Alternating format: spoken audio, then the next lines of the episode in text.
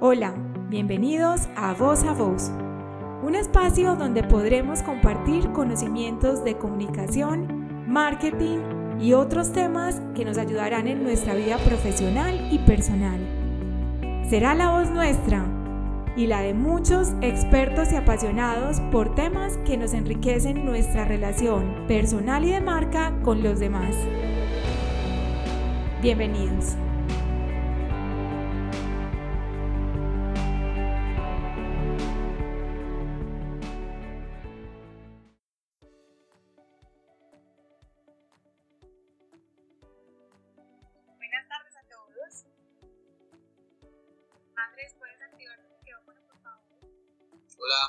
Estás? Muy bien, qué rico este espacio aquí con todos. Bienvenidos a todos los que están entrando en este momento a este espacio que tenemos para ustedes. Este espacio es la misma, eh, el mismo, la misma actividad, la misma dinámica que hacemos en nuestra compañía permanentemente, donde tenemos un taller de estudio, los diferentes roles que componemos a punto cardinal y ya les voy a contar un poquito sobre eso permanentemente estamos estudiando las nuevas tendencias, lo que está pasando, las diferentes estrategias de comunicación en Colombia y en el mundo, para poder determinar cómo es la mejor actuación que debemos tener en cuenta y cómo podemos ayudarle a nuestros clientes en la estructuración de sus estrategias de reputación en el momento en el que estamos recogiendo la data de valor y en el momento de convertirla en inteligencia o hacer el análisis correspondiente. Así que sé que aquí están nuestros clientes, este es un espacio súper informal, un espacio en el que obviamente les pedimos que todos tengan sus micrófonos apagados. Vamos a pedirles que nos vayan poniendo sus preguntas en el chat y nosotros al final vamos a responder a cada una de ellas si el tiempo nos lo permite. La idea es hacer esto muy puntual porque sabemos que es una hora complicada. Los invitamos a que se tomen el café de las 2 de la tarde y que compartan con nosotros este espacio de casos de estudio. A los que no nos conocen, somos Punto Cardinal Comunicaciones, yo soy María de Pilar Ramírez, llevamos 20 años aquí en Colombia haciendo la recolección de data valiosa, que es lo que llamamos monitoreo de información valiosa, en medios tradicionales, en medios sociales y en otras fuentes de información, para convertirla en inteligencia y ser capaces de medir la reputación de las compañías y además que esto no se vuelva solamente una medición, sino que se convierta en una materia prima para que a partir de ahí podamos construir estrategias con un poquito más de seguridad, con, con la certeza de que la data nos está diciendo cosas relevantes y desde ahí podemos utilizar. Puedo invitar, y por eso le dije a Andrés desde el principio que activara su micrófono y que actives tu cámara también, Andrés, porque la idea es que hagamos esto un conversatorio, como lo hacemos en nuestra oficina, y podamos analizar con las personas que nos están acompañando hoy a, a, revisar cada uno de estos casos y por qué nosotros lo traemos hoy a la mesa. Sé que por aquí también están los casos que seleccionamos, como vieron en las piezas con las cuales llegaron hasta este lugar, se inscribieron. No son casos escogidos de nuestros clientes, algunos sí lo son, pero otros no tenemos ninguna relación con ellos, de hecho seguramente no estarán aquí, eh, tratamos de acercarnos para que ellos supieran que íbamos a hacer estos casos de estudio.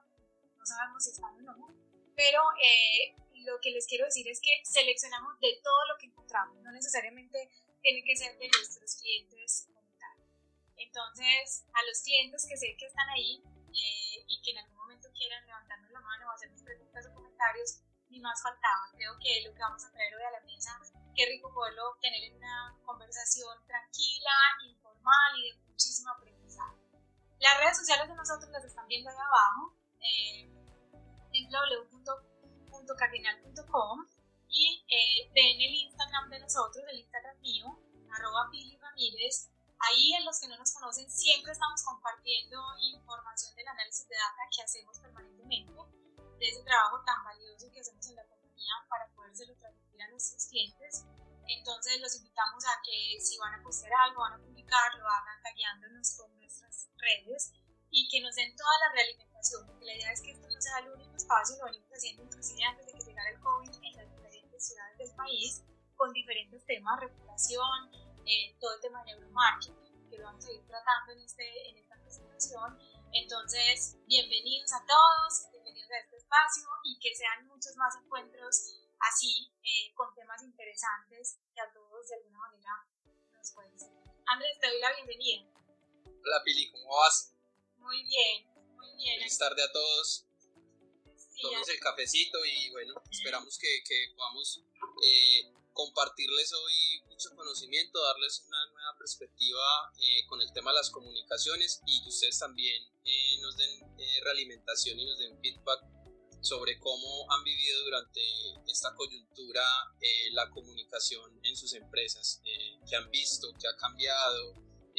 cómo esa dinámica desde estar trabajando desde la casa, creando estrategias desde la casa y creando piezas de comunicación de la casa eh, cambia mucho eh, la forma en la que hoy nos estamos comunicando desde las empresas y también desde, desde los consumidores normales. Entonces, eh, muy bacano si nos comparten esas experiencias en Instagram y por acá también nos, nos puedan hacer todas las preguntas todas las inquietudes que tengan. Cinco casos de estudio que seguramente no serán los únicos que vamos a traer, Andrés. Yo creo que eh, es, es, supremamente importante seguir eh, trayéndolos, eh, trayéndoles estos espacios y estos casos ejemplares para nosotros, posiblemente desde la totalidad de la estrategia, en algunos casos, o desde unos ingredientes importantes. Aquí voy a hacer la primera aclaración que la hice en el video que está en mi red, donde lo que decimos es que lo que vamos a revisar es la forma como se gesta la estrategia, cómo se planea, y cómo al final sale eso evidenciado hacia la audiencia de interés. No estamos analizando el resultado final porque en medio de esta situación muchos de estos, de estos ejemplos podrán decir que alcanzaron exactamente lo que estaban buscando. Nosotros no llegamos hasta allá, lo que hicimos fue cómo se ve eh, la manera como la planean, cómo la gestionan y cómo al final se ve representada en una conversación con la cual eh, la audiencia de interés se involucra, que es donde a nosotros nos parece más relevante. Entonces, Andrés, vamos a ir poniendo como esos ingredientes sobre la mesa y al final hacemos el recuento de todos. Vamos a arrancar entonces primero haciendo una contextualización que se vuelve supremamente relevante porque no queremos ir derecho a los casos sin eh, explicarles un poco desde el cerebro y desde el consumidor final qué está pasando en este momento. Así que comencemos.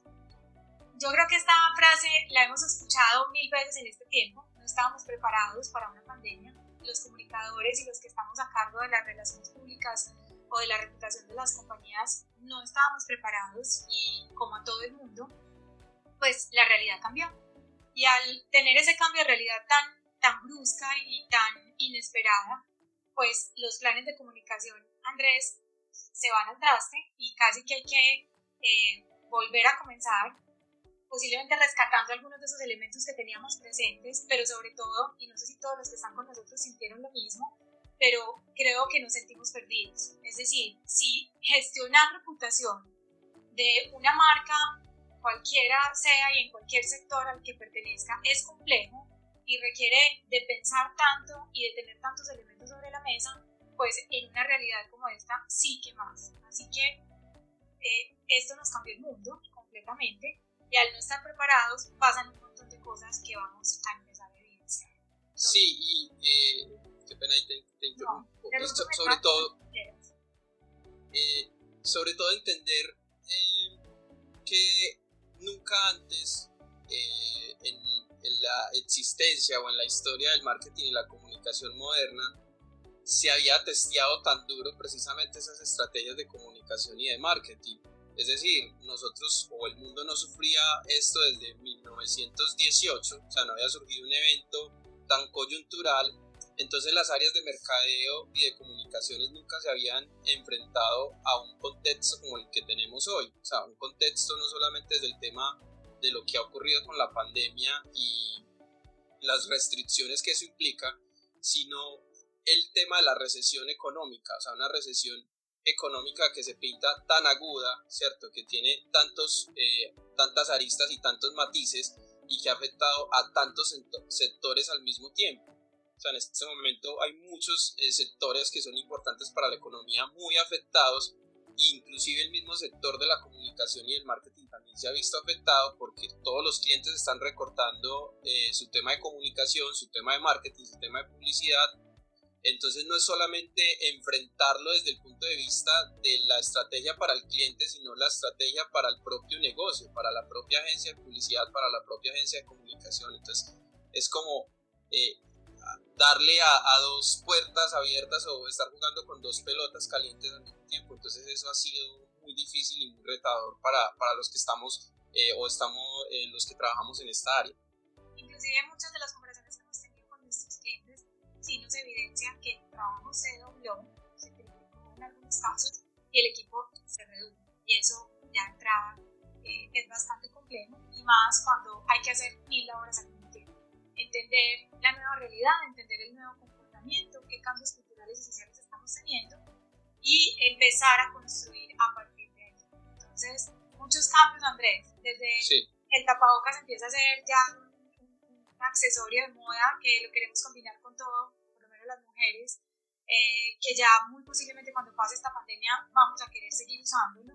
que los, los, los hábitos que teníamos de, de cuidado eh, van a ser mucho más estrictos y, y, hablábamos en estos talleres que muy seguramente vamos a, a tomar algunos de los elementos que encontramos en otras partes del mundo entrar con los zapatos a las casas, cuidarnos o quitárnoslos o protegerlos. Eh, la manera como nos vamos a socializar va a cambiar rotundamente, cómo vamos a estar en un restaurante, cómo vamos a comer en la calle. Y aquí empiezan a involucrarse los diferentes sectores económicos y los diferentes escenarios que desde la la reputación tenemos que enfrentar. Entonces, eh, partimos de esto, cambios rotundos que no son cambios de moda, son cambios que van a quedar y van a permanecer por mucho tiempo y eso nos va a cambiar la manera de hacer comunicación. Entonces, aquí, ante esto, las empresas necesitan entender esa necesidad y eh, reajustar toda la comunicación, reajustar toda la estrategia que tenían. En muchos casos hemos conversado con algunos de los clientes y nos dicen que lo único que quedó en pie al final fue la estructura reputacional, es decir, como esos grandes temas, esos grandes pilares o dimensiones reputacionales que se tiene pactado y que siguen siendo los mismos, pero inclusive al interior de cada una de esas dimensiones cambia rotundamente el objetivo que estamos pretendiendo eh, tener, porque pasan unos a ser mucho más relevantes, veíamos en unos estudios como la dimensión laboral empieza a tener una fuerza eh, impresionante, lo que antes no teníamos y lo dejábamos poquito más relegados, hoy se hace absolutamente necesario eh, ser muy transparentes y tener una estrategia de comunicación que sea real, que se evidencie con porque la gente ya eso lo va a evaluar a profundidad, ya no les va a bastar la imagen, una muy buena campaña de publicidad, sino lo que están buscando son evidencias reales del comportamiento de una compañía con primero sus empleados, es decir, cómo me comporto dentro de la casa, si me comporto bien, pues, pues ya empiezo a ganar confianza, si no lo hago, pues afuera si al interior no tengo esa validación. Entonces, aquí cambia todo, cambia absolutamente eh, la estrategia, volvemos a aplicar y yo la verdad al principio me asusté mucho Andrés, pero después en los talleres que hemos tenido hemos dicho que es una gran oportunidad porque se va a volver, estamos entrando a la era de la comunicación con absoluta transparencia. Es decir, aquí se van a valer cosas y van a empezar a tener relevancia, que ya lo van a ver, unas cosas que antes nos daba mucho susto tener y poner sobre la mesa porque siempre pretendíamos tener la mejor imagen, estar lo mejor vestidos posibles como compañía, pretender ser muy perfectos y eso ya hoy en día la gente no lo percibe bien, en la naturalidad y la tranquilidad de, de, ser lo que somos y de ser capaces de construir a partir de eso Entonces hay un reajuste completo. Aquí es, trajimos la pirámide de Maslow y, y aquí te voy a dar la palabra Andrés porque eh, esto lo hemos oído mucho tiempo atrás y siempre hablamos de lo que en nuestro todo el tema de fisiología, seguridad, afiliación, reconocimiento y por último la autorrealización. Pero miren cómo el mundo nos cambia, porque la pirámide sigue siendo la pirámide, pero cuando uno la abre, cambia rotundamente. ¿O no, Andrés? Sí, claro, cambia. Eh, lo, más, lo, más, claro con este tema eh, de las crisis, eh, de las guerras, de las pandemias y todos esos sucesos globales es que siempre impactan de manera brutal el comportamiento humano. Si bien los cambios no se ven eh, de manera inmediata eh, cambian pues paulatinamente en los años eh, siguientes al suceso. Entonces la generación que hoy llamamos baby boomers o que en comunicaciones la conocemos como los baby boomers o los boomers eh, surge precisamente un suceso de esos, y es que eh, el mundo estaba cansado de la guerra, entró en una era dorada de paz y tranquilidad, eh, Estados Unidos entró en tema de un apogeo económico súper fuerte, y la gente quería tener muchos hijos, y, quería tener familias muy grandes precisamente por todas esas generaciones que se habían perdido durante la guerra, toda esa gente joven que había muerto durante la guerra, entonces el mundo quería renovarse y quería tener niños y quería tener personas jóvenes. Y posiblemente hoy vamos a vivir después de esto una pandemia boomer. Eh, posiblemente después de estos años eh, la gente eh, a través de este suceso ha comenzado a valorar profundamente los valores familiares. Entonces mucha gente que, que nunca había considerado el tema de tener hijos hoy lo está considerando, ¿cierto? Porque estuvo solo en una, en una casa o con su pareja eh, durante seis meses en un apartamento o donde sea y muchas personas están reconsiderando lo que eh, en este momento tenían como planes de vida. Entonces la pirámide sigue siendo la misma, las necesidades siguen eh, siendo las mismas, pero hemos incorporado nuevas dinámicas y las iremos incorporando a medida que la situación post pandemia nos dé otros comportamientos. Entonces el tema de la alimentación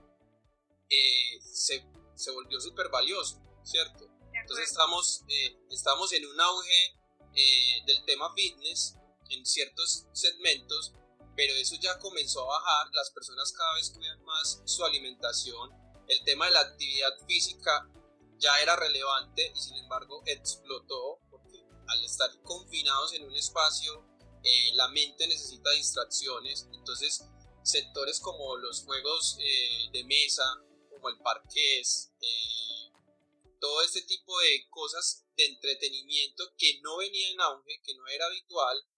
eh, sufrieron unas explosiones gigantescas de consumo porque la gente volvió otra vez a, muchas cosas básicas, a jugar parqués, a jugar dominó, a jugar tío rico, a jugar monopolio,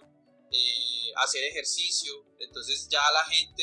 eh, no, que, no quería o no podía ir al gimnasio, entonces montó sus propios mini gimnasios en la casa, eh, buscó sus propias rutinas para todos los miembros de la familia, el tema de las aplicaciones, de los computadores de escritorio que estaban relegados, que estaban chupando polvo porque toda la comunicación y todo el consumo de contenido se había trasladado hacia el tema de los dispositivos móviles y de cierta forma la televisión y los computadores volvieron a revivir porque a raíz de tener que trabajar en la casa, entonces nos tocó otra vez volver a utilizar el computador de escritorio o la laptop, porque hay cosas que no, definitivamente no se pueden hacer desde, desde el celular. Entonces, esa, esa pirámide sufrió ciertas alteraciones eh, y entre esas alteraciones están, pues, primero que, ya somos mucho más conscientes del origen de la alimentación y eso va a los elementos básicos de la fisiología. En el comer, pues, nos convertimos o vamos a salir siendo personas más conscientes del tema alimenticio. Adicional, vamos a estar más convencidos eh, de preguntar el origen de los alimentos y no solamente si es de origen orgánico, sino la manera en que se produjo, si es justo para el campesino, si estoy comprando un producto eh, que le aporta a mi país, eh, si ese producto lo están vendiendo a un precio justo y además de eso mi hábito de consumo ya es que directamente no lo voy a ir a comprar a la tienda sino que posiblemente busque formas de contactarme directamente con quien produce el producto. O en, muchos casos que ya es un poquito más extremo yo comience a sembrar mis propios alimentos que también es una tendencia que se vio muy fuerte eh, el tema de personas querer eh, cultivar eh, sus propios alimentos o poseer un espacio, un jardín vertical, eh, sembrar una matica. Todos esos elementos se volvieron muy relevantes. En el tema de la seguridad, los protocolos de bioseguridad van a ser la nueva dinámica. Todo el mundo va a estar pendiente de los protocolos. Eh, estornudar va a ser tan de mal gusto como decir una grosería. O sea, todo el mundo se va, se va a tildar con ese tipo de comportamientos. El tema de los zapatos, vamos a adoptar muchos hábitos de los orientales como no entrar eh, con el calzado con el que estuvimos en la calle a nuestras casas y los espacios o, la nueva arquitectura va a estar muy diseñada eh, en pro de garantizar esa bioseguridad, es decir, no vamos a entrar directamente en los espacios eh, que compartimos con nuestra familia, sino que esos espacios posiblemente estén más aislados y vamos a tener en nuestra casa no una cabina de, desinfección porque sería muy exagerado, pero sí vamos a tener un espacio para que la gente se limpie antes de entrar a compartir eh, espacio en nuestra casa, muy posiblemente. En el tema de la afiliación, pues si bien ya teníamos una necesidad de conectar a través de las apps eh, y, a, y, a, través de las redes sociales, esa necesidad de conectar se va a volcar un poquito más hacia las personas que realmente tenemos de manera cercana eh, en el mundo físico, es decir, a nuestras familias, eh, a nuestros compañeros de trabajo o a los amigos que por este tiempo no pudimos ver, no pudimos visitar, y el hecho de compartir el espacio offline va a tomar un valor increíble, es decir, la gente de aquí en adelante va a valorar, mucho el tema del espacio offline. Entonces, eh, aunque es un sector que viene rezagado, el sector del entretenimiento, de los conciertos y el del teatro, la gente va a comenzar a valorar muchos de esos espacios por precisamente esa escasez que, que, hubo eh, en este tiempo de eso y va a tratar eh, o va a proliferar por un tiempo que queramos salir a conectar, que queramos tomarnos un café, que queramos compartir una cerveza y va a haber una nueva actitud sobre postergar las citas o postergar los encuentros que tenemos con, con las personas cercanas. O sea, vamos a tener un sentimiento de afiliación muy fuerte y principalmente con, con los seres eh, o las personas más cercanas a nosotros. El tema del reconocimiento eh, ya no se vuelca hacia nosotros, hacia reconocer o a resaltar nuestro ego, nuestras capacidades, nuestro éxito profesional, eh, a compartir nuestro éxito económico, o el éxito en nuestras vidas, sino que acabamos de pasar por una fase en donde reconocemos que hay ciertas cosas que son más valiosas en la vida. Es decir, acabamos de, eh, de pasar por por un momento donde reconocemos lo importante de que un país tenga eh, ciencia y tecnología.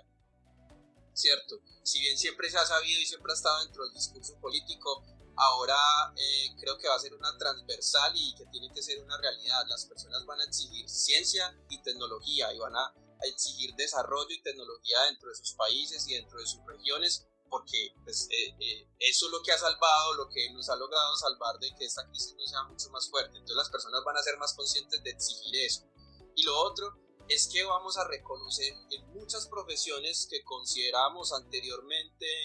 de cierta forma sencillas o insulsas o, de poca importancia o de poca habilidad, esas nuevas eh, profesiones tienen un reconocimiento desde lo duro que es hacerlo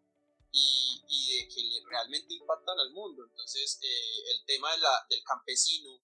de quien produce nuestros alimentos, el tema de los médicos, el tema de las enfermeras, el tema de los mensajeros, eh, el tema de todas las personas que nos han ayudado dentro de este confinamiento toma una relevancia y vamos a entrar en una fase donde vamos a reconocer eh, esos, esos roles eh, en la comunidad eh, de, una manera pues muy especial. vamos a tomar realmente como, como una profesión, ¿cierto? No, estoy diciendo que, que, actualmente no se tome como una profesión, sino que vamos a, a ver la importancia realmente de tener más y mejores médicos, por ejemplo, o más y mejores enfermeras o personal médico mucho más capacitado, o personal de entrega mucho más capacitado, eh, campesinos mejor remunerados, mucho más capacitados, que puedan acceder a tecnología, que puedan acceder a una cantidad de herramientas para traernos sus alimentos. Y en el tema de la autorrealización, se volvió muy importante el tema del bienestar mental, porque esta crisis a todos nos ha golpeado eh, con un tema de un encierro brutal, eso golpea el cerebro de una manera absurda, el no poder salir, el no poder compartir eh, espacios con otras personas. Y entonces las personas comenzaron a mirar o a buscar las maneras de capacitarse para mirar y para controlar eh, el estrés de estar en casa. Entonces el tema del yoga, del mindfulness, de la respiración, de la meditación, de tener autoconciencia eh, del día a día, de lo que estoy haciendo y de cómo trato de solucionar los problemas desde adentro, ¿cierto? Eh, puede de cierta forma llamársele espiritualidad, eh, es, las personas van a comenzar a cultivar mucho su espiritualidad, no religión, espiritualidad. las personas se van a volcar y van a, a buscar espacios para estar consigo mismos, entonces va a haber también un boom después de esto eh, de personas teniendo mejores hábitos eh, en el tema de meditación o en el tema de espiritualidad. Inclusive ahí, Andrés, con el tema de la autorrealización y de, digamos, de ahí para abajo en la, en la pirámide, es súper importante. Yo no sé si, si, si los que estamos aquí manejamos las estrategias tenemos en cuenta todas estas cosas porque a veces el día a día es tan complejo y estamos atendiendo los temas de las compañías que olvidamos el estudio de esto y damos por hecho que, que, sabemos perfectamente dónde están los cambios grandes del consumidor y cómo la comunicación y, la, y el manejo reputacional y de mercado cambian a partir de ahí. Pero, pero cuando uno lo estudia a profundidad entiende un poco dónde que tiene que ir a transformar esas estrategias. Lo hemos hablado mucho en la compañía de qué es lo que le pasa al cerebro con este momento tan coyuntural como el que estamos viviendo y es un poco entender, eh, introducirlos en unos temas básicos y, lo hablamos mucho, el papel que juega la amígdala, no la amígdala, casi no la amígdala que tenemos como en el centro del cerebro, y, y, y, cómo ella, que es como la centinela de nosotros y nos avisa cuando hay peligro, cualquier tipo de peligro, desde el peligro de que me voy a chocar eh, o, o, el peligro que me van a robar, eh, e inclusive el peligro de sentirme vulnerable, el peligro de sentir que el amor de la vida me va a dejar, eh, cualquier tipo de peligro, la amígdala empieza a mandarle eh, un montón de señales al resto de los componentes del cerebro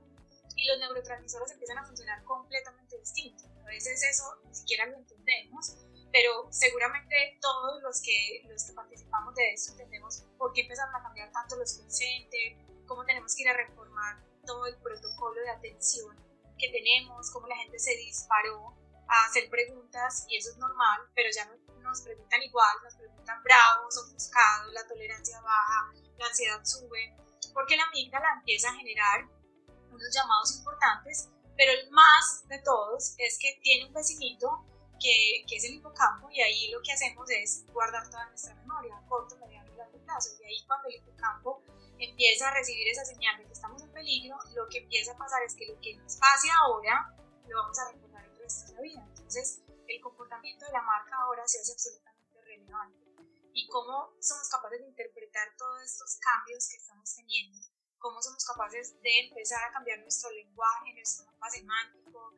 las palabras con las cuales, cuando hablamos de mapa semántico, código semántico, estamos hablando de esas palabras que elegimos para una campaña, para las redes sociales, para un comunicado, cómo se empieza a transformar, cómo lo que antes pasábamos por alto, hoy vamos a tener que detenernos y empezar a transformar esa comunicación, cómo empezamos realmente desde el fondo y con calma, porque ahora estamos como entendiendo todo lo que está pasando, pero creo que es el momento y sobre todo ahora que se viene un año nuevo, cómo vamos a empezar a entender el rezago de esta, de esta, de esta pandemia, como dices tú, todo lo que va a empezar a pasar en valores sociales, en comportamientos, en hábitos y cómo la ansiedad se va a empezar a transformar en otras cosas. Pero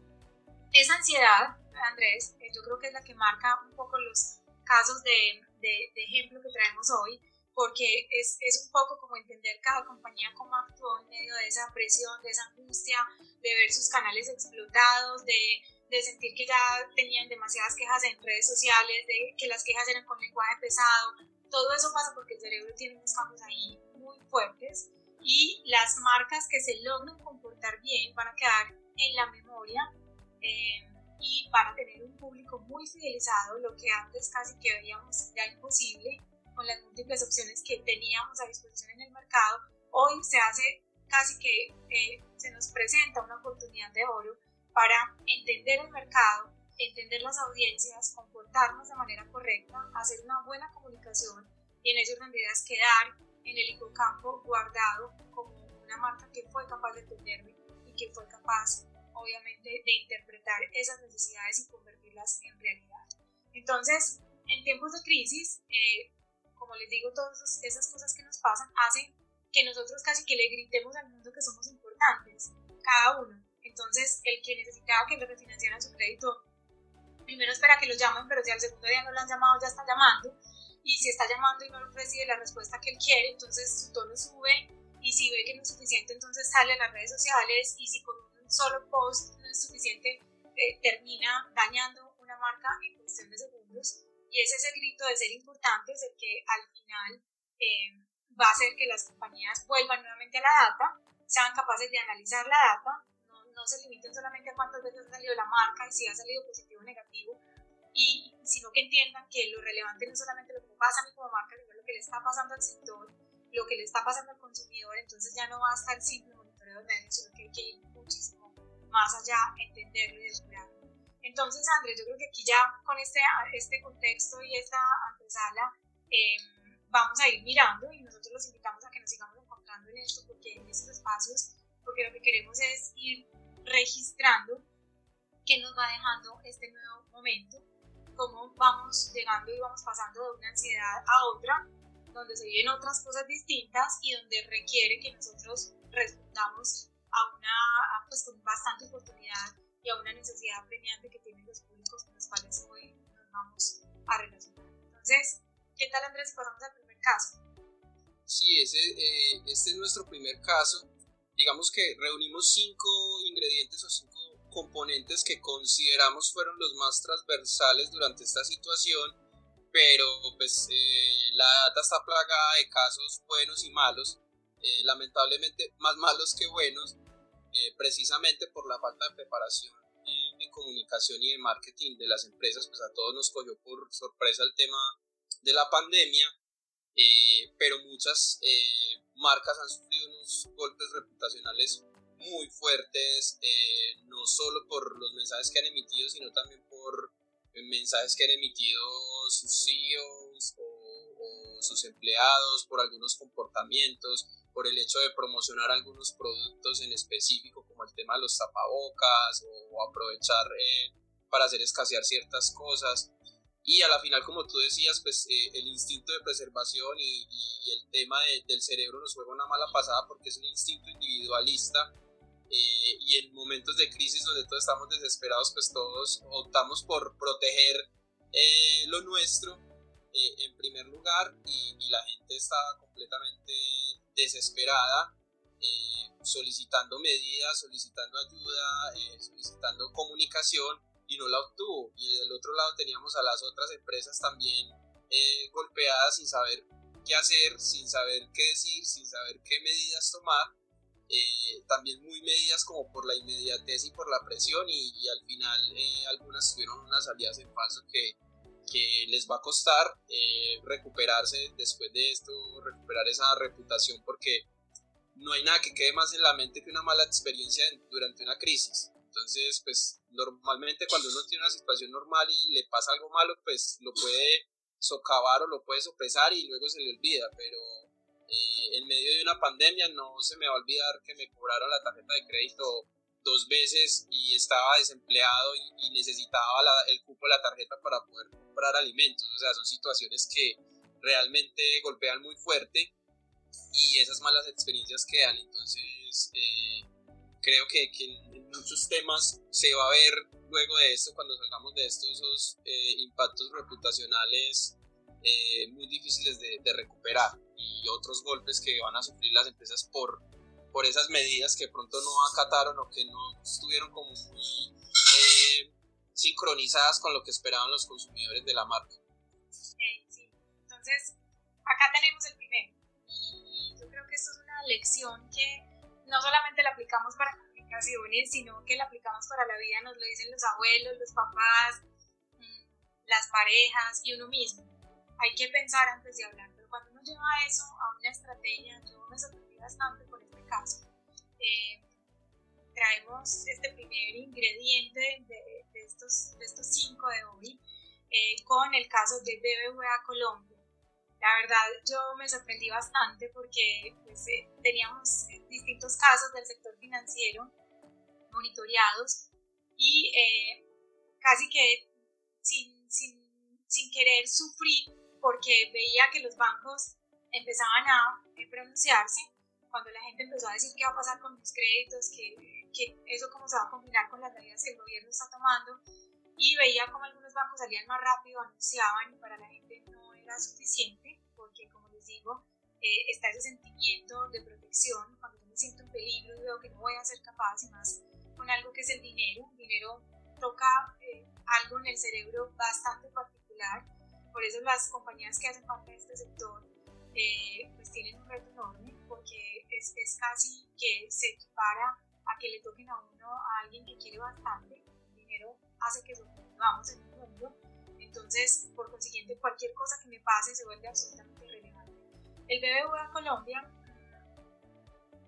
al ser un banco de esta magnitud, uno esperaba que saliera muy rápido a anunciar todos los alivios que podía tener en de esto. Yo, la verdad, y todos nosotros en la compañía nos sorprendimos bastante porque no fueron los últimos, pero cuando salieron y publicaron eh, y hicieron sus anuncios, a mí me sorprendió porque tuvieron la calma de aguantar una presión absolutamente fuerte.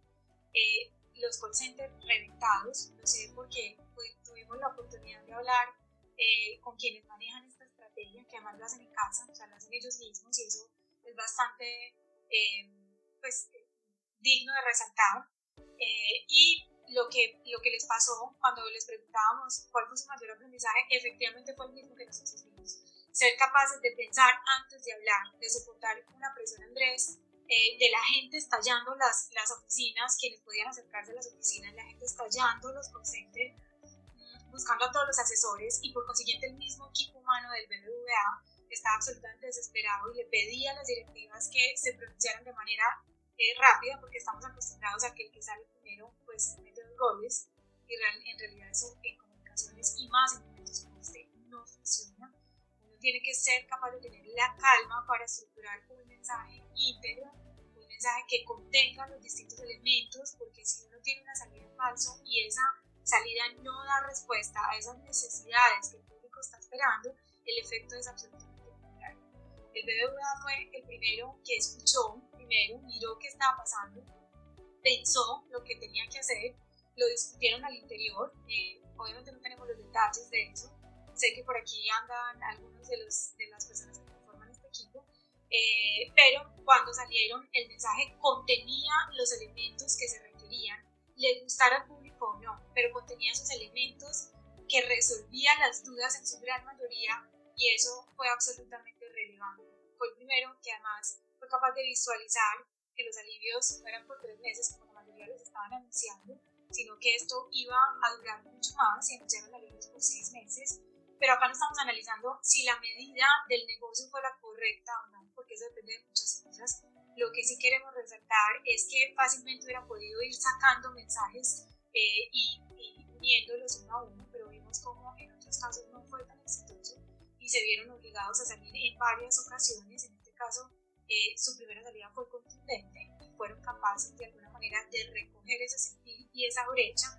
que en ese momento el público objetivo estaba sintiendo y necesitaba eh, tener una respuesta. Entonces, acá vemos a Andrés cómo les anunciaron, como les decimos, esos seis meses. No vamos a analizar específicamente si las medidas fueron correctas o no. Si hoy eh, hemos preguntado qué les pasó y creo que la gente, como van a ver en estos comentarios, agradeció inclusive fue bastante particular y nosotros ponimos algunos de esos comentarios, Andrés, los hemos analizado juntos y nos hemos visto como eh, en la necesidad de resaltarlos y nos quedará en la memoria,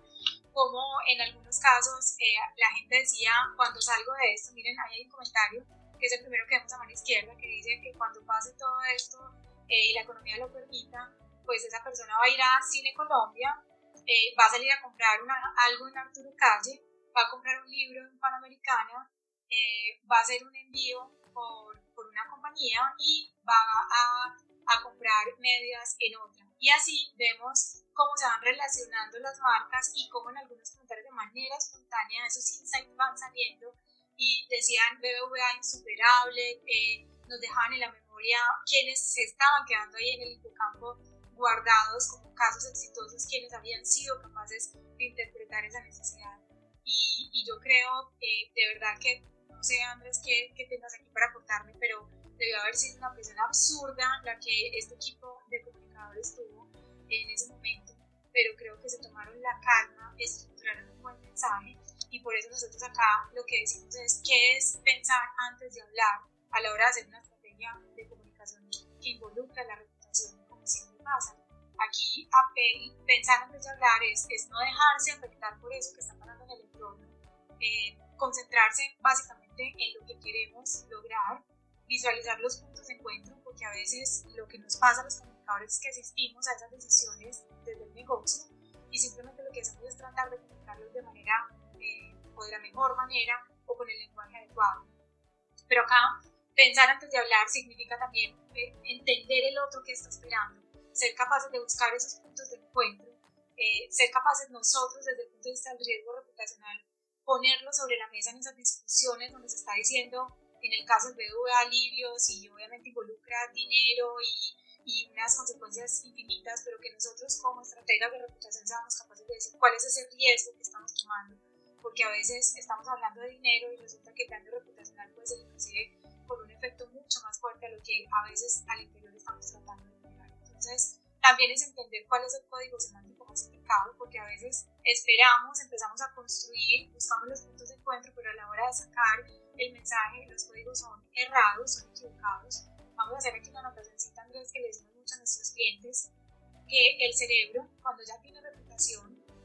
la reputación, si pudiéramos abrir el cerebro, se ve como un mapa semántico, por eso es que nos funciona también cuando estamos entrenando a los voceros que hagan un mapita semántico, un mapa mental escrito para ser capaces de transmitir de manera correcta las ideas. En el cerebro la reputación se construye así, como un mapa semántico, va creando eh, el concepto de nuestra marca en el centro y a eso le voy agregando y le voy sumando conceptos de acuerdo a lo que estoy oyendo, viendo e inclusive viviendo en mi propia experiencia o en la experiencia del tercero. Entonces, a veces la gente hace muy bien la estrategia, pero a la hora de comunicar utiliza palabras que tienen múltiples significados, que no son las correctas y que es cuando la gente dice no quería darte a entender eso. Entonces es supremamente importante tener la calma, aunque todo el mundo nos esté presionando, de revisar y hacerle un chequeo a esas palabras con las cuales vamos a sacar el mensaje, elegir los canales indicados, porque aquí también encontramos unos errores eh, bastante importantes. Y por último, hacer ese monitoreo activo de la competencia y del efecto que estoy logrando yo como marca para ser capaces de entender si, si se logró el objetivo o no. Esta lección, Andrés, yo creo que es, es básica, que uno la ve y dice como esto es supremamente básico y siempre lo tenemos claro, pero yo creo que aquí hemos visto marcas que definitivamente no falta que vamos a traer los nombres porque no se trata de eso, se trata de aprender, pero eh, sí vimos muchas marcas que eh, por la premura y por tratar de dar respuesta rápida se les quedan muchos elementos relevantes. Para el segundo tema, el segundo ejemplo, es la transparencia, en este caso me encanta. En este caso no tenemos nada que ver con ellos, no son clientes nuestros, no están cercanos a nosotros. Es un caso que se eh, publicó en varios medios de comunicación, eh, lo resaltaron desde acá, desde donde nosotros vamos a hacer el llamado a traer el segundo ingrediente que es la transparencia. La transparencia básicamente eh, estaba diciendo que este caso nos causó bastante sorpresa eh, es un caso que normalmente no encontramos en, pues como en la cotidianidad de la comunicación de las compañías, eh, pero este sí es un llamado para que lo tengamos súper presente como todos, pero este para mí eh, me tocó el corazón porque, porque es un caso en el que se vuelve a la esencia y, y de manera genuina esta compañía muestra lo que es y, y, lo muestra con tranquilidad, lo que muchos, en, en muchos casos tratamos de, ocultar, porque siempre pensamos que la mejor manera de llegarle al otro eh, y de tener una relación a largo plazo y de valores mostrando lo mejor de nosotros. Siempre ocultamos esas cosas que sabemos que no hacemos tan bien, eh, pero no nos hemos dado cuenta que la naturalidad, la transparencia, la realidad, la coherencia hacen que la gente logre tener cercanía y logre tener más conexión y al final logre tener confianza. Ahorita hablábamos de la perfección la perfección no me acerca porque la perfección el cerebro no la recibe como real. Por consiguiente, aquí la transparencia de ser capaces de nosotros como responsables de la hacerle entender a, los equipos directivos mm, que necesitamos mostrarnos tal eh, cual somos y ser capaces de resaltar todas esas cosas buenas que tenemos y ser capaces de hablar de lo que no hacemos tan bien, porque eso va a generar una conversación y va a abrir unas oportunidades este caso 3, eh, aquí lo vamos a mostrar, se llama Almacenes Only, es un almacén eh, que tiene eh, puntos de venta en Bogotá. Es un almacén que a nosotros pues no lo teníamos en el radar, nosotros vivimos en Medellín, pero no lo teníamos en el radar, no, no lo conocíamos. Y Andrés nos causó bastante como asombro sí, ese, la manera caso, de Sí, es un caso muy particular porque no lo suele ver uno en marketing ni en comunicaciones, eh, donde pues, eh, muchas veces eh, el, el, mercadeo está plagado de humos y espejos y ellos lo hacen de una manera muy ingenua, muy genuina, muy de ellos, eh, muy tranquila, eh, sin miedo a, la, a, la, opinión negativa, pero sobre todo como pensando mucho en lo que ellos pueden hacer por el consumidor y diciéndole, venga, esto es lo que yo puedo hacer por usted, realmente no tengo más recursos y no puedo hacer nada diferente a lo que, a lo que, a lo que estoy haciendo, ¿le sirve? ¿No le sirve? dígame cómo le ayudo, cómo, cómo vamos a hacer y, fue un caso muy bonito eh, porque la gente se volcó a apoyarlos, a darles esos, esos, mensajes de respaldo. Muchas agencias de publicidad, muchos consultores de marketing, de comunicaciones les ofrecieron ayuda eh, para, digamos, poder transformarse y, vender online o montar una tienda. Eh, pero ellos pues decidieron quedarse con, su punto de ventas. Para los que no conocen Almacenes Only es una especie de de lo que en Medellín llamamos baratón o, almacén de cachivaches, como una especie de Dollar City, pero un poquito más coloquial. Eh, y ellos venden leggings, eh, baldes, cosas de aseo, pues una cantidad de, productos, diversidad de productos y manejan pues unos rangos de precio bastante asequibles. Eh, sin embargo, cuando comenzó este tema y todo el mundo estaba con el tema de reinventarse, de vender online, de montar página web, de pongas en redes sociales y esto, eh, ellos como que no se vieron ahí y, dijeron, no, pero es que nosotros nos queda muy difícil vender online, nosotros tenemos más de 10.000 referencias de productos, ¿cómo vender toda esta cantidad de cosas y de cachivaches que nosotros tenemos en el almacén? Pues preguntémosle a la gente primero si, si, quieren que nosotros les vendamos por algún canal digital y eso fue lo que hicieron. Entonces era un formulario de Google muy sencillo donde le preguntaban a la gente eh, si pues querían que les vendiera online y qué, qué productos le interesaría que le vendiera eh, de manera con e-commerce o de manera digital. Eh, y la gente pues eh, digamos que se llenó como una especie de ternura y de entusiasmo por, por ver esa transparencia que ya muy pocas marcas tienen y eso conecta mucho, o sea, las personas genuinas conectan mucho y es como en la vida real, cuando uno encuentra a alguien con ese nivel de, de autenticidad, pues lo valora mucho y, y, de cierta forma como que lo abraza con la mente o, lo quiere porque, porque le parece que es, es, muy difícil de encontrar, o sea, se vuelve como una especie de unicornio eh, entre tanta cosa y eso fue lo que pasó con Only.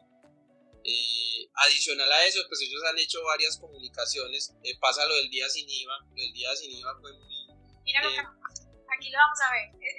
fue, este, este pedacito Andrés para mí fue mucho más sincero y transparente.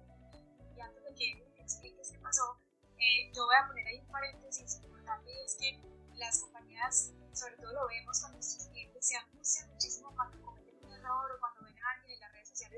eh, diciéndoles que cometieron un error y que, quieren que lo revisen y, casi todas eh, son capaces de asumir esto por el interno, en mensajes privados, porque se pone que es justo que alguien se dé cuenta que nos equivocamos. Y yo eh, a mis clientes les insisto mucho que equivocarse también es una, es una gran oportunidad para generar ese lazo que, que a veces no somos capaces de la normalidad de una marca. Obviamente entiendo que muchas marcas, eh, los que manejan reputación están en graves problemas porque no es una equivocación ni dos, ni tres, ni diez, es una cadena eh, pues, de, de errores uno detrás de otro que ya hace muy difícil sostener el tema de reputación. Pero cuando las marcas de alguna manera tienen relativamente normal y ven un momento de equivocación o un momento en el que tienen que ser transparentes, mi mayor recomendación es que no lo dejen pasar, porque eso hace que la gente los perciba cercanos, que eh, realmente ser capaces de convencer a nuestros directivos que, que se vale decir que nos equivocamos, que se vale ser nosotros y que eso se premia fuertemente, y más ahora que estamos recibiendo tanta transparencia, porque ya no le creemos a tanta perfección, porque sabemos en el fondo entonces, si quieres, dale, explica qué pasó con el día sin IVA. Sí, bueno, y con, con el día sin IVA, después del, del tema del e-commerce, eh, ellos decidieron que pues eh, trataron de participar, digamos que todos los almacenes o toda eh, esta categoría del retail, las personas que venden estos productos,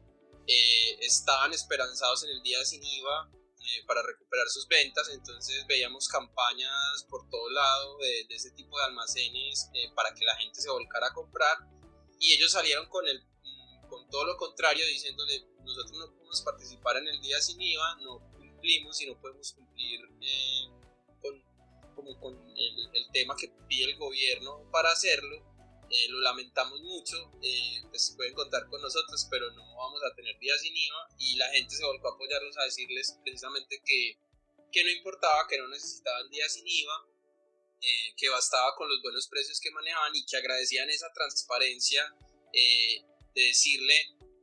venga, no, no puedo hacer el día sin IVA, ¿cierto? Lo más normal es que una marca hubiera guardado silencio y pues bueno, si no lo puedo hacer no lo hago y no digo nada, pero ellos decidieron eh, adoptar otra postura y decir vamos a comunicar por qué no podemos tener días sin IVA y eso conectó mucho con las personas.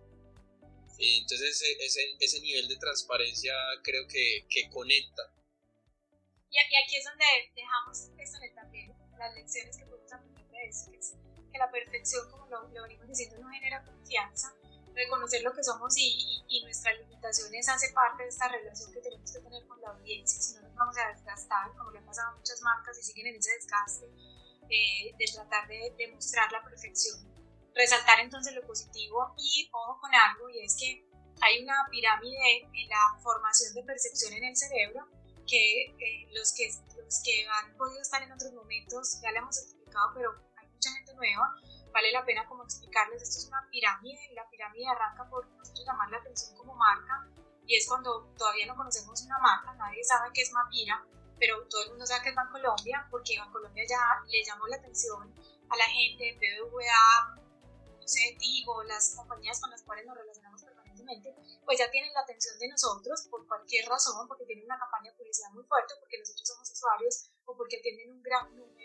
de personas. Ese es el primer nivel. Conocer la marca es como generar ese cajoncito en el cerebro. De lo que no conocemos no genera cajón. Yo empiezo a armar en el hipocampo como unas, unos espacios donde yo voy a recordar la marca. Entonces, primero llamar la atención. El segundo nivel es el valor esperado, que es la expectativa. Yo siempre le digo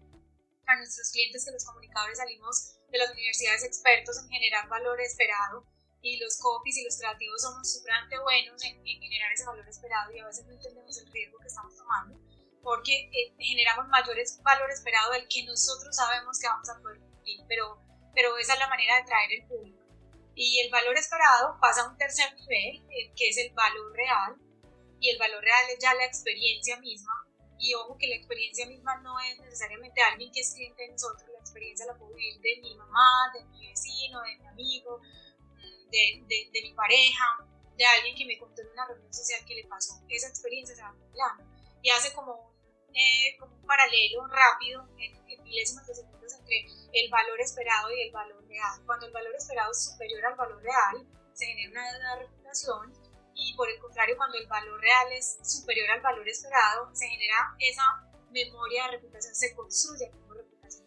Entonces, la transparencia hace parte de esa cadena, Andrés, de esa, de esa pirámide porque tener valor real, eh, primero tengo que partir de ser capaz de decir quién soy, qué limitaciones tengo y cómo las voy a afrontar y cómo soy capaz de hablar de manera transparente eh, de cómo estoy trabajando esas limitaciones y cómo soy capaz de decírselo al otro para generar esa confianza. Entonces, eh, realmente ahí se vuelve supremamente relevante ser capaces en esta nueva estructura de reputación y comunicación que, a la cual nos enfrentamos con esta nueva realidad, decirle a, con quien tenemos que negociar esa estrategia que, que, necesitamos ser transparentes, porque ahora sí, Andrés, no hay negociación. O sea, antes nos funcionaba muy bien un copy muy lindo, una campaña de publicidad muy bonita, eh, ya no, ya, ya la gente pide la evidencia y esa evidencia nos va a obligar a mostrarnos más somos. Y por último, la cercanía eh, no es una palabra, decimos, es una forma de ser y por eso es que yo le digo a, a, a las personas con las que hablamos de reputación que la reputación no es responsabilidad de comunicaciones, es responsabilidad de una compañía completa. Eh, es un tema transversal para poder lograr tener valor real. Entonces, estas son como las, las lecciones que dejamos frente a este segundo ingrediente que es la transparencia. Y te voy a invitar, Andrés, a que pasemos al tercero, que es la escucha empática. Este caso también nos gusta mucho, todos nos gustan mucho y por eso los trajimos, pero, pero este caso lo, lo viví de cerca. Este caso es de la Universidad del Norte, Aquí eh, tenemos un, un, escenario en el que evidencié de primera mano lo que significa escuchar empáticamente a un público, que es tan difícil también, porque a veces decimos que los estamos escuchando, abrimos canales de comunicación, eh, les preguntamos y no escuchamos, es decir, no depuramos esa información, no la entendemos y por consiguiente no la tenemos en cuenta en nuestras estrategias. Este, este caso, Andrés, yo eh, creo que ellos se tomaron el trabajo en medio de una situación supremamente compleja como la que todos los negocios están viviendo, pero imagínense en medio de esta pandemia, llega la finalización del semestre y se comienzan a abrir los cupos para las matrículas del siguiente semestre y pues, ¿qué estaba esperando la gente? Que, que, que existieran unos descuentos importantes. Yo me imagino que en algunos de los casos la gente estaba esperando que la universidad pudiera manifestarse con que la matrícula iba a ser gratis, todo se puede esperar, gente dimensiona esto de una manera distinta y espera que le retribuyan de una manera distinta. En el caso de la Universidad del Norte, lo que ellos sabían que iba a pasar era eso, lo tenían claro. Ellos primero hicieron, eh, anunciaron cómo iban a ser las matrículas eh, y a partir del el anuncio de esas matrículas lo que hicieron fue como descentralizar la comunicación. ¿Para qué? Porque sabían que iba a venir una ola de inquietudes, de preguntas, de quejas, de angustias. Ellos la descentralizaron y casi que se volcaron todo el equipo directivo eh, a partir de una dirección de su rector a que por todos los canales y por todas las áreas recibieran esas inquietudes y le permitieran a la gente expresarse. Pero eso no basta ahí, porque uno muchas veces se encuentra hasta ahí estrategias donde se abren los canales de comunicación, pero cuando uno va a mirar al fondo no hay una escucha, finalmente lo que están haciendo es haciéndole entender al otro que lo están escuchando, eh, pero no es así. Entonces ellos descentralizaron, abrieron y eh, empezaron a guardar todas esas inquietudes, las registraban, daban respuesta a lo que tenían respuesta, a lo que no empezaron a registrarlo y abrieron como un Google Drive donde todo el mundo ponía todo lo que les estaban preguntando. Se generó un webinar con un espacio con los estudiantes, no fue fácil porque el rector se sentó a conversar con ellos, más de mil estudiantes conectados a través de, de un espacio como este que estamos viviendo hoy y eh, pues obviamente ahí volvieron nuevamente y le manifestaron su insatisfacción, muchos, que no era suficiente, eh, que no les parecía el plan que estaban generando por los estudiantes y ellos eh, volvieron a recoger inquietudes, respondieron las que podían. Y luego a mí me impresionó este último pedazo porque lo que hicieron fue categorizar todas las preguntas, como clasificarlas y preparar un video donde le respondían a la gran mayoría de esas preguntas que se, que se encontraban, eh, punto por punto, y otras lo que hicieron fue eh, escuchar de manera particular e individualizar los casos puntuales. El mensaje continuó siendo el mismo, es decir, las mismas medidas que habían tomado en un principio se mantuvieron porque no podían hacer más, ellos habían hecho un esfuerzo enorme por ofrecer su máximo eh, beneficio, las mismas medidas se mantuvieron, tenían, yo sé, no lo hablé nunca con, con, mi, con mi cliente, pero sabía que tenían un temor absurdo por lo que podía pasar con las matrículas, eh, porque podía haber una decepción gigante, obviamente por la situación económica, pero manejaron cada caso. En muchos de los casos, inclusive, eh, tomaron unas decisiones ya que son de universidad, de entregar equipos a quienes no lo tenían, de, de escuchar cada caso, cada situación, de premiar a los mejores estudiantes, pero las medidas siguieron iguales y, todos sabían que eso iba a ser insuficiente para muchos. Pero la conversación, escucharlos, ser capaces de entender al otro, ser capaz de entender su necesidad, de sentirlo incluido, de explicarle los argumentos, de mostrarle qué era lo que más se había hecho, eh, hizo la diferencia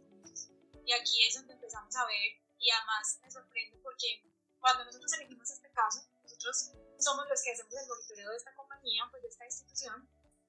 no, no participamos de la estrategia. Eh, cuando ya había, habíamos hecho esta elección, nosotros conversamos con, esta, con, con, la persona encargada, la responsable desde el punto de vista comunicacional, y me sorprendió porque entendieron que ese había sido su mayor aprendizaje y lo que hicieron a partir de ahí es seguir abriendo canales para recoger sus dudas y nos contaban, por ejemplo, un caso donde hoy le preguntan a los estudiantes qué es lo que más extrañan del campus y la gente les ha ido respondiendo y ellos lo que hacen es que cogen esa respuesta, que parece una dinámica muy sencilla, categorizan esas respuestas y construyen un plan de comunicaciones basado en esas necesidades que ellos están expresándoles a ellos. Eso en realidad, Andrés, no sé cómo lo ves tú, pero pues realmente es escuchar empáticamente, que es entender eh, al otro, es ser capaz de, capaces de ponernos en el lugar del otro, es una descentralización de la comunicación, no es pretender que por un solo canal vamos a ser capaces de recoger, eh, mantener esa, esa expectativa que a veces no es fácil porque recibimos críticas, quejas, comentarios, eh, que pueden ser bastante complejos para todos. y yo creo que ellos fueron capaces de conversar de lo que muchos de nosotros no somos capaces de conversar porque nos morimos literalmente del susto de lo que nos diciendo. Se flexibilizaron, eh, tuvieron la capacidad de entender al otro y aunque la medida seguía igual, de, de, flexibilizarse en la manera, como varias veces tuvieron que explicar, y definitivamente en elegir los códigos semánticos eh, claros y correctos para lograr el efecto. Esto siempre lo digo, tiene que partir de la cabeza de la organización. Y en este caso resalto fuertemente esa capacidad de comunicar y de entender al otro que tiene el rector de esta que se ve reflejado de ahí para abajo en una estrategia completamente abierta y tranquila que les trajo el resultado de que no hubo decepción, es decir, superaron las expectativas de partículas que tenían. Sí, y principalmente yo resalto de ellos el tema de, de escuchar para entender, eh, que suena muy básico, suena como algo que todos sabemos, pero que eh, llevado a la operación es muy difícil de hacer. Eh, realmente son pocas empresas que revisan sus zonas de sugerencias eh, o que recopilan esas sugerencias. Y eh, en el tema de digital también nos acostumbramos básicamente a que hay que monitorear las respuestas y los comentarios de los usuarios para tener una respuesta o, o, para darles una respuesta, para que no se vea el comentario negativo sin responder en la plataforma, pero no para entender realmente qué es lo que está solicitando, dónde puede eh, existir el cambio, o donde puedo generar el producto, donde puedo generar la estrategia, donde puedo generar el mensaje o inclusive la misma pieza. Ellos utilizaron esos comentarios para generar contenido, para generar piezas y eso es muy valioso. Entonces esa, esa escucha para entender y no solamente para responder el mal comentario con el protocolo de respuestas establecido, sino para entender cómo puedo realmente solucionarle al consumidor eh, lo que está pidiendo o si realmente se lo puedo solucionar o no, ser transparente y decirle por qué no le puedo solucionar el problema. De acuerdo. Bueno, pasemos al siguiente, porque el tiempo se nos va acabando, yo quiero escuchar un poquito a la gente. Pasamos al segundo caso, el positivismo, en medio de una contingencia tan completamente eh, descabellada que nadie tenía en su cabeza, y esta compañía me, me asombra bastante, eh, independiente de las decisiones que han tomado, que a uno les pueden gustar y otros no, y que a veces piensan bien y otros piensan mal, pero, pero, pero yo la verdad le tengo un profundo respeto y admiración al equipo que maneja esto. Eh, quiero aclarar algo, es que ninguna de estas estrategias que hemos puesto aquí sobre la mesa nosotros hemos participado, son estrategias que monitoreamos eh, con otras 200 más eh, compañías que están en nuestro portafolio de clientes, porque pues digamos que aquí no tenemos ninguna injerencia, estamos evaluando y analizando y trayéndolas a la mesa desde un análisis completamente neutral. Aquí con esta compañía resaltamos el positivismo, es Avianca. Avianca eh, cuando llega esta pandemia ya venía con unas situaciones bastante complejas y hay una cosa que a veces desconocemos es que quienes manejamos comunicación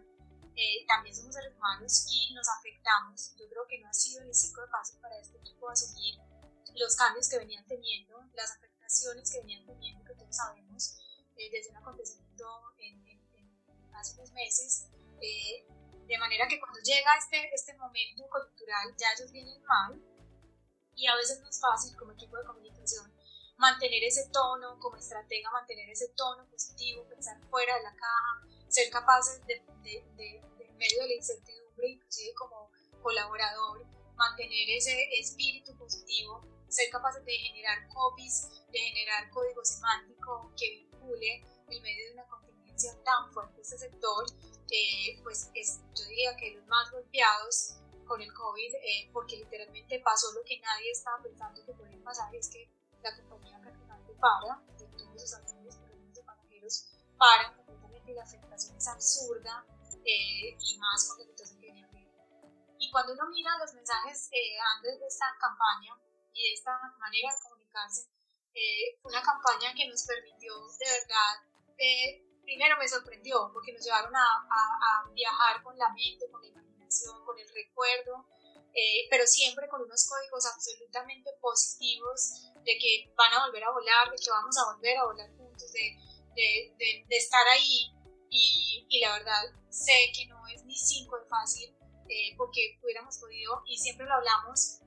en estos talleres de, de aprendizaje que tenemos en nuestra compañía, que, que ojalá todos entendiéramos que la comunicación la deberíamos llevar al sentido común de la comunicación que tenemos con el resto de los humanos. Y, y, aquí las compañías optan por dos posiciones. Yo puedo optar por la posición en medio de la, de la contingencia, en medio de, una, de, una, pues de, un tema bastante complejo, económico, de dinámica y de todo. Puedo optar por, por decir, eh, por, por, por, ser la víctima, por generar vinculación desde eso que me está pasando, por generar, eh, digamos, en mi lenguaje, evidenciar esa situación compleja que estoy viviendo. Eh, que es la manera como muchos enfrentan las, las dificultades en la vida. O puedo elegir ponerme esa manera optimista de ver el futuro, eh, ponerlo en el lenguaje, convocar desde ahí. Y tenemos en el cerebro la capacidad de vincularnos inclusive más con ese lenguaje negativo desafortunadamente que con el positivo. Pero Bianca yo creo que generó conversación absolutamente positiva, absolutamente cargada de código semántico positivo que yo creo que hizo la diferencia y sigue haciendo la diferencia en una compañía que sé que tiene unas afectaciones absolutamente eh, relevantes. Y nos trajo y nos logró tocar las fibras desde, desde unas campañas que nos, nos recordaban momentos especiales, el folclore, el folclore, lo que somos, lo que nos identifica, ese ADN. Y yo creo que hizo y ha hecho un acompañamiento diferente en medio de una situación compleja. Entonces aquí, pues las lecciones más importantes es que los seres humanos buscamos unirnos ante la adversidad, como les digo, el cerebro está más, digamos, eh, preparado para escuchar temas negativos, pero cuando encontramos en medio de ese momento difícil a alguien que es capaz de hacernos sentir eh, que pertenecemos a un grupo, que estamos tenidos en cuenta y que, que estamos siendo tenidos en cuenta y que además eh, nos, nos propone una esperanza, eso convoca. Y yo creo que a Bianca todos sabíamos qué le estaba pasando y logró convocar conversaciones de acá y evidenciado en sus diferentes canales Así que eh, esta es una lección enorme. Eh, por eso es que yo siempre les digo que uno en cada palabra con la cual están construyendo, porque a veces uno eh, como estratega refleja su propio estado de ánimo en la estrategia que están construyendo sin darse cuenta o sin tenerlo tan presente, pero a Bianca reflejó siempre que tenía un optimismo absoluto, inclusive Sí, ahí también de resaltar el, el, que todo comunica. O sea, mi propia actitud ante la adversidad también comunica algo, así no esté emitiendo un mensaje. Y en el caso de ellos es eh, de resaltar el tema de que no solamente los golpeó el COVID, ya venían golpeados por, por otros temas económicos y financieros, sino que los ha golpeado eh, con diferentes situaciones que han ocurrido durante estos meses. Entonces, pues es muy fácil ser positivo cuando eh, digamos que te está yendo bien o tienes cierta estabilidad, pero conservar esa, eh, ese mensaje y seguir emitiendo mensajes a pesar de estar muy golpeado eh, por la situación y, por el entorno, eh, creo que es de resaltar. yo creo que todos los seres humanos admiramos a las personas que no se rinden y en este caso admiramos a las marcas que no se rinden a pesar de que no les haya ido tan bien y a pesar de que tengan muchos problemas por solucionar creo que eso conecta mucho. De acuerdo. Y pasamos al último, Andrés, que yo creo que recoge un poco, un poquito de cada uno de estos ejemplos que hemos traído sobre la mesa, y es la humanización de la marca. Y esa humanización es como lo que acabamos de hablar, del sentido común con el cual los estrategas tenemos que pensar siempre.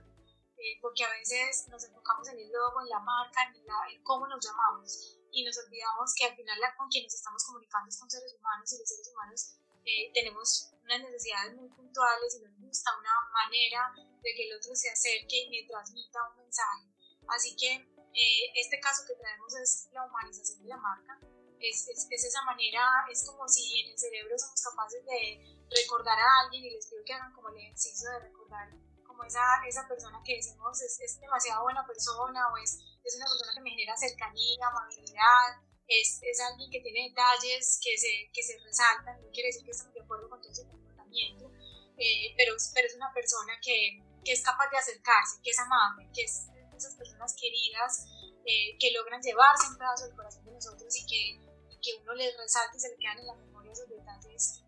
Este es el caso de Arturo Calle.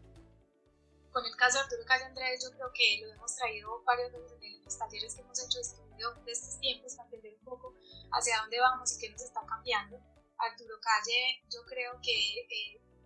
marca claramente eh, cuál es su estrategia. Es, el reflejo de un ser humano que no conocemos, yo no lo conozco, eh, pero es, es, una persona que por lo menos su marca refleja la preocupación por el otro y es capaz no solamente de decirle a sus estrategas y a sus agencias y a quienes hagan parte de esto que comuniquen algo, que los lleven por un camino,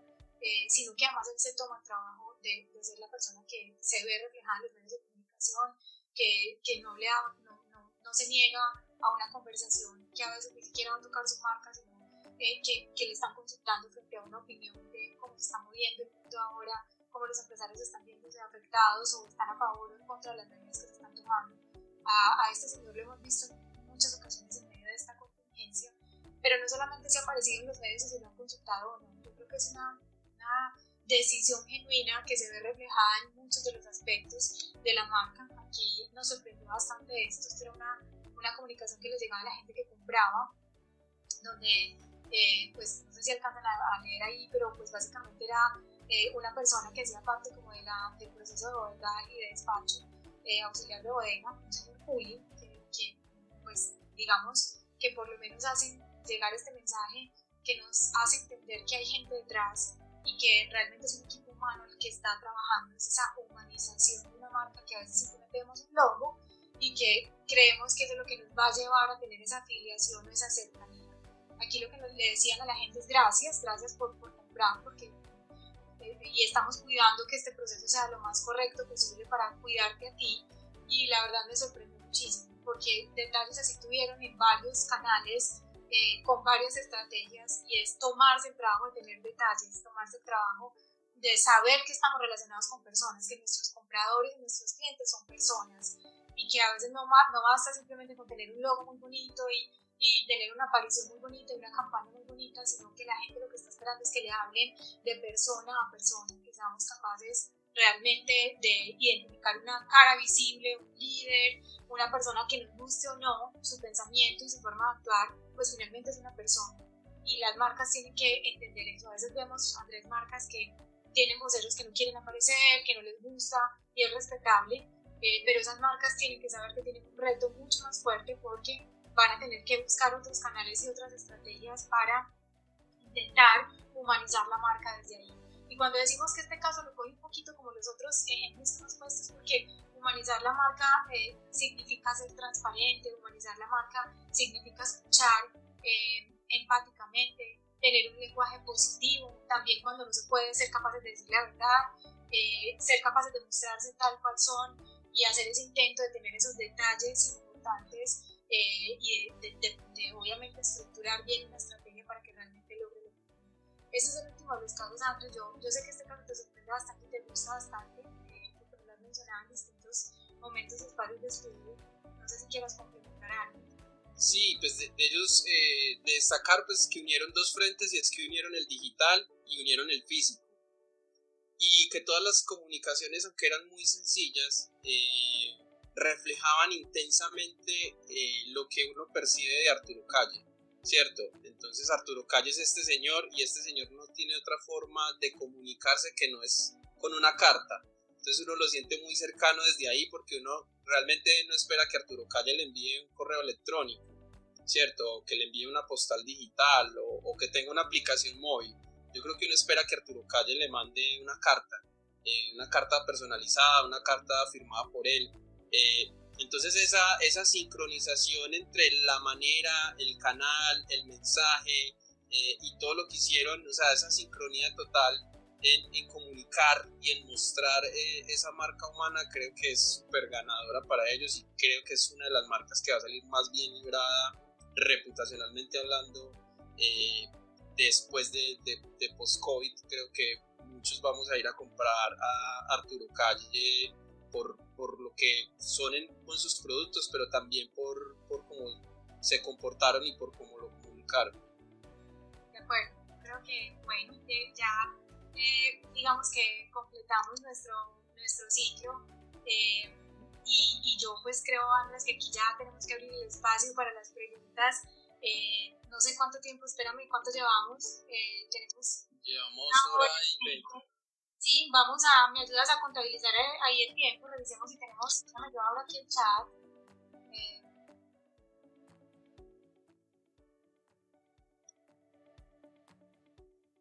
Andrés, si quieres me vas ayudando tú.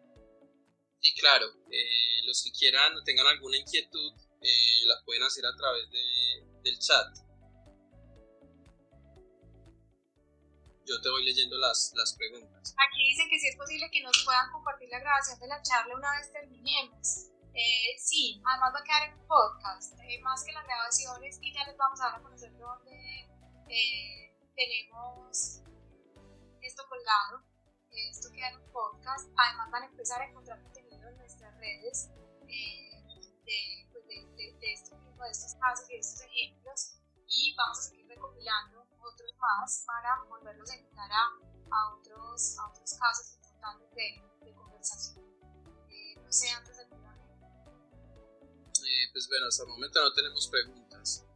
Eh, no sé si alguien tiene una inquietud, eh, quiere conocer más. Que gracias, super el espacio, gracias por la generosidad compartir tanto conocimiento. Muchas gracias, qué buen espacio, muy generosos. Yo no sé si aquí hay alguien eh, de, los, de los ejemplos que pusimos. Eh, Mónica López nos pregunta si vamos a dar charlas de otros temas. Mónica, tenemos otros espacios. Te invitamos a que vayas a los podcasts eh, de nosotros. Pili Ramírez los encuentras. Ya hay temas de reputación, explicamos un poco cómo funciona el cerebro en la reputación, eh, lo volvemos muy sencillo, muy didáctico, muy práctico y además hablamos de unos temas relacionados con la comunicación. Y claro que vamos a hacer más espacios, están completamente invitados, y vamos a seguir eh, pues invitando. Andrés, ahí hay muchos. Sí, eh, bueno, nos eh, dice eh, Jeanette Rentería que para ella Bodytech y of course son las marcas que se llevan el corazón, sin muchos eh, creo que tenemos o, tenemos nuestro podio durante esta pandemia de, de marcas que, que, nos llevamos por, por cómo se han comportado y digamos que esa es una conclusión muy importante. Cuando uno lo hace bien desde comunicaciones y desde mercadeo eh, logra ese impacto en el consumidor de realmente impactar el, el corazón y, y, fidelizar. Y Andrea Delgado nos pregunta eh, cuál creen que es el peor lo, el peor error supongo que se pueda cometer a nivel de comunicacional en un momento de crisis? No, es, que el peor es muy complejo, como decir uno específicamente, pero yo creo que hoy lo que más duro están, están juzgando y cobrando es la falta de transparencia. Yo creo que eso definitivamente, eh, si, no, si no estamos dispuestos a hablar con tranquilidad, con transparencia, eh, no, no estamos listos para tener una estrategia de comunicación y, ya hemos visto casos súper fuertes. Vemos marcas equivocándose, pero además vuelven peor el momento porque tratan de tapar esa equivocación y no son capaces de hablar de manera transparente. Entonces, yo creo que ese hambre, no sé si estás de acuerdo conmigo, se ocurre otro, pero sí. la transparencia hoy está teniendo un cobro demasiado. Sí, yo creo que la falta de transparencia y, y obviamente pensar antes de, de, actuar, lo que siempre decimos, testear la comunicación. Eh, las marcas muchas veces salen en falso porque están apresuradas por contestar y no revisan lo que están contestando y, bueno, el, mundo digital la cobra porque las personas tienen múltiples interpretaciones eh, y adaptan esos mensajes y los se los devuelven a la marca completamente diferentes y los utilizan en contra de la marca. Entonces, ser transparente y pensar muy bien eh, antes de, de hablar para, para no eh, agudizar el tema de la crisis. De acuerdo. Aquí nos están hablando del metro de Medellín. Hay alguien que está diciendo que lleva esa marca en el corazón. Eh, sí, eso es uno de los casos, no solamente ahora, es, es, es, un caso que nosotros hemos traído a la mesa varias veces. Es, es una marca que es capaz de hablar en el lenguaje de su público, eh, cautiva, tienen, son bastante creativos. Eh, hay muchos ejemplos ahí que podemos traer. Y sí, gracias por ese ejemplo del metro de Medellín. Yo creo que muchos de los que nos relacionamos con esta marca eh, la llevamos en el corazón y la admiramos profundamente por las estrategias que tienen, inclusive han tenido unas equivocaciones fuertes, pero yo creo que las han sabido manejar y las han sabido resolver. Por acá hay muchos diciéndonos gracias por este espacio. Sí, tenemos una pregunta de Ana María que nos pregunta qué recomendaciones tenemos para no volver paisaje la información de bioseguridad y cómo manejar los temas de casos reales de COVID. ¿Cómo, ese es una, el del tema del COVID, de cómo no volverlo paisaje. Yo creo que no se va a volver paisaje. Lo que pasa es que hemos repetido muchos mensajes claves porque los tenemos que repetir, porque finalmente tenemos una responsabilidad como marca de, de, transmitir esos, esos códigos eh, y, esos protocolos. Entonces yo no le tendría miedo a eso, porque eso no es paisaje, eso, es una obligación, es un cuidado que tenemos que hacer. Yo creo que la única forma en que eh, podemos hacer que esto sea un poquito distinto es siendo creativos, buscando lenguajes eh, muy claros. yo le digo a las marcas que en vez de utilizar emoticones, los están comprobados, es una cosa que pienso yo, es una cosa que está supremamente estudiado del cerebro. Los emoticones tienen la conexión derecho, pues directa con la emocionalidad que el ser humano tiene. Por eso es que siempre decimos que muchas veces es más fácil decirle a alguien con el que estamos enojados, no que estamos enojados con palabras, sino con una carita roja que significa la emoción que estamos teniendo. Entonces, eh, ya esta pregunta la habíamos tenido con uno de nuestros clientes y lo que le decimos es que tenemos que tratar eh, ya de pasar un poco de las palabras a, las, a, los, a, los, a los iconos, a las imágenes, eh, pero eso va a ser un mensaje que vamos a tener que tener por mucho tiempo, creo que es uno de los cambios culturales eh, fuertes que vamos a tener y yo creo que hay que darle la bienvenida y tratar de hacerlo al estilo de cada marca, pero no te preocupes por eso porque el paisaje nunca va a ser. creo que si no lo haces antes te la van a cobrar fuerte porque es una obligación como marca tener protocolos de seguridad y comunicarlos constantemente. Sí, yo, yo creería que ahí también es hacer un ejercicio de, de establecer un código semántico que te permita conectar, eh, entender cuál es el lenguaje en el que tienes que comunicar y, estar actualizando esos mensajes para que no se vea como paisaje y la gente realmente se los interiorice. Aquí nos preguntan, Andrés, cómo recuperarse cuando se han cometido errores de transparencia, siendo más transparentes. Es la única forma, porque, eh, pero, pero siendo más transparentes desde el punto de vista transversal transparentes en buscar los, los que, hemos visto muchos casos que, que, nos llaman y nos preguntan cómo podemos eh, resolver un tema exactamente como nos lo están planteando acá, cuáles son las palabras indicadas para vernos transparentes. Y aquí el tema no es, buscar la palabra indicada para vernos transparentes, es ser transparentes. Eso tiene que ser una decisión de compañía que a veces no es fácil, pero por eso es que últimamente Andrés, y, y lo podemos decir con, con tranquilidad, hemos tenido muchos espacios de hablar de reputación con los directivos de las compañías para que ellos sean los primeros en entender que esto tiene que ser transversal y profundo. Esto no puede ser un tema de una estrategia de comunicación donde se envíen buenas palabras y buenas imágenes, sino que realmente sea profundo. Entonces, la mejor manera de superar eso es primero sabiendo que te va a tomar tiempo, porque ahí cuando no somos transparentes, lo primero que se afecta es la confianza y la confianza toma tiempo recuperarla, pero con constancia, con disciplina y con una actitud y decisión real y profunda de ser transparente es como se logra eh, ir superando eso y, y, logrando volver a recuperar eso que tenemos en nuestra vida. Sí, tenemos eh, otra pregunta y es, eh, ¿consideran que debemos mantener la conversación con nuestros públicos de interés con mayor intensidad y que deben estar informados con mayor frecuencia. Eh, pues yo diría que hay que conservar, obviamente entender que hay un equilibrio eh, en los mensajes, porque pues estamos eh, en un momento donde estamos infoxicados con toda la información y con todo el contenido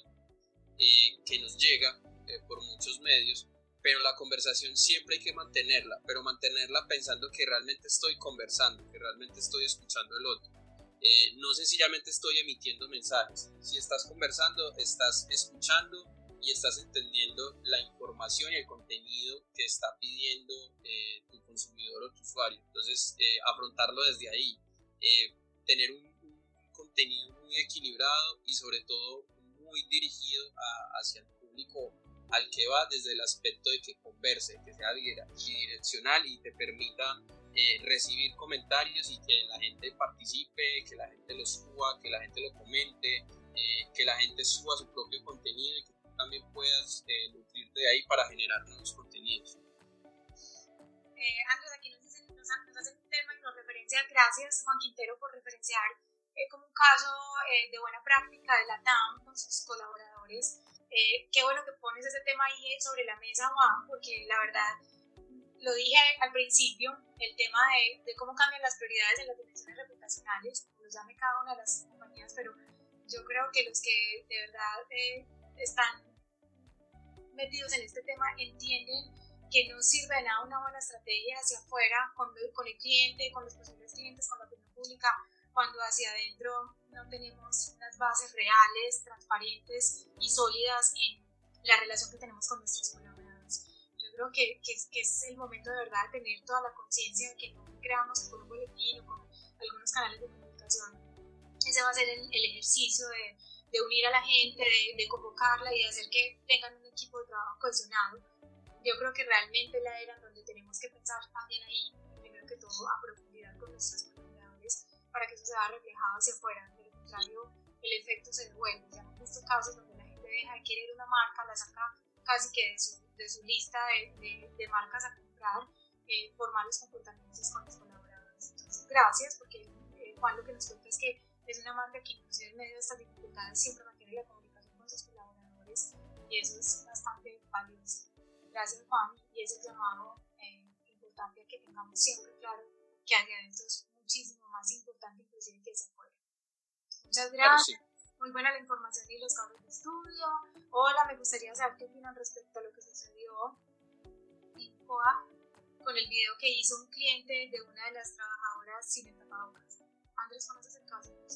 No, no lo conozco, eh, no, lo, no, lo, pude ver, sí vi, sí vi, algunos comentarios, pero no lo pude examinar, eh, pero era algo de lo que hablábamos del comportamiento del consumidor, y es que cada vez vamos a, a ser más exigentes con el tema de bioseguridad. Y vamos eh, a dejar más duro que no lo haga, lo que decía cierto. que, que estornude eh, va a tener una, una sí, perspectiva dura con respecto a los demás, pero bueno, eso hace parte de las nuevas, las nuevas los nuevos cambios culturales y sociales, bueno, los, tenemos que asumir. Eh, sí tenemos que ser muy enfáticos con nuestro equipo humano, porque el respeto por esos protocolos, lo que hablábamos ahorita, eh, se hace necesario. Esto no es mientras lo están viendo, esto tiene que ser permanentemente, porque tiene que venir desde la conciencia real y profunda de cuidarnos. Entonces, que es donde volvemos a ser coherentes. De nada sirve decir que la marca se está cuidando y está cuidando a sus clientes y al final alguien se quita el tapabocas eh, y no cumple con los protocolos de seguridad y eso Hola y gracias. ¿Qué recomiendan? ¿Quedarse en virtual o volverse medios análogos con la normalidad? Ambos. Eh, siempre hemos pensado eso. De hecho, eh, ni siquiera los, antes de esta contingencia pensábamos que el 100% tenía que ser virtual. Yo creo que las personas tenemos que entender que ahí se una conversación bastante relevante, ahí es donde el público está, ahí es donde estamos gastando la mayor cantidad de, de horas al día, lo dice la data. Eh, que sería muy importante, Andrés, que invitáramos a, a, a, esta, a, este equipo de personas que nos está acompañando y a este público a, una charla donde solamente les vamos a presentar estadísticas de la data que dice hoy, cuánta gente está utilizando redes sociales, cuánto tiempo, qué es lo que más hacen, qué está pasando. Eh, pero pues básicamente el mensaje está súper claro, la data nos está gritando que la virtualidad cada vez está volviendo pues, pues la, digamos, la, la nueva realidad eh, antes era algo que venía en crecimiento, hoy es, es, casi que el sitio donde nos encontramos por las condiciones en las que estamos, pero como llevamos tanto tiempo en este, en este mismo eh, eh, pues, entorno por el COVID, también sentimos que va a venir un boom por lo que no es virtual, porque la gente quiere, como lo explicamos ahora, ese volver a relacionarnos con otros, ese volver a encontrarnos, el compartir una mesa, el, el, el vernos a la cara, el tantas cosas que lo tan relevantes. Entonces, creo que como marcas no podemos irnos de la virtualidad ni a lo otro 100%, creo que hay que combinar para recoger los gustos y las diferentes eh, pues, necesidades de comunicación y los gustos a la hora de. Creo que hay que cruzar los dos. Es como. Y bueno, Andrés, yo creo que en aras del respeto por el tiempo, ya llevamos bastante más de lo que pensábamos, nos alargamos, pero estas conversaciones siempre son enriquecedoras y nos apasiona hablar de esto. Por eso, pues, eh, queremos darles las gracias, las gracias a todos, invitarlos de verdad a que eh, si quieren publicar, háganlo también eh, relacionando con nuestras cuentas. Encontrémonos en estos sitios que les ponemos. De verdad lo hacemos con todo el amor del mundo. Permanentemente estamos estudiando, estamos analizando data, eh, estamos encontrando tendencias y puntos importantes para quienes estamos en y a todos los emprendedores que también tienen que pensar de manera integral en sus marcas. Así que esperemos que sean muchos más espacios de esos. Andrés, te agradezco muchísimo por ese empeño que tienes siempre de, de mantenernos al día eh, y por estas charlas que nos gustan tanto los dos y que nos tanto que hoy estamos compartiendo con todo el mundo que nos está eh, gracias a todos por asistir. Eh, a ti y bueno, nos vemos eh, en un nuevo espacio. Eh, ya están en nuestra base de contactos, entonces los estaremos contactando para informarles y para contarles de nuevos espacios donde vamos a estar compartiendo otros temas. Claro que sí. Muchísimas gracias a todos y nos vemos en otro momento. Gracias.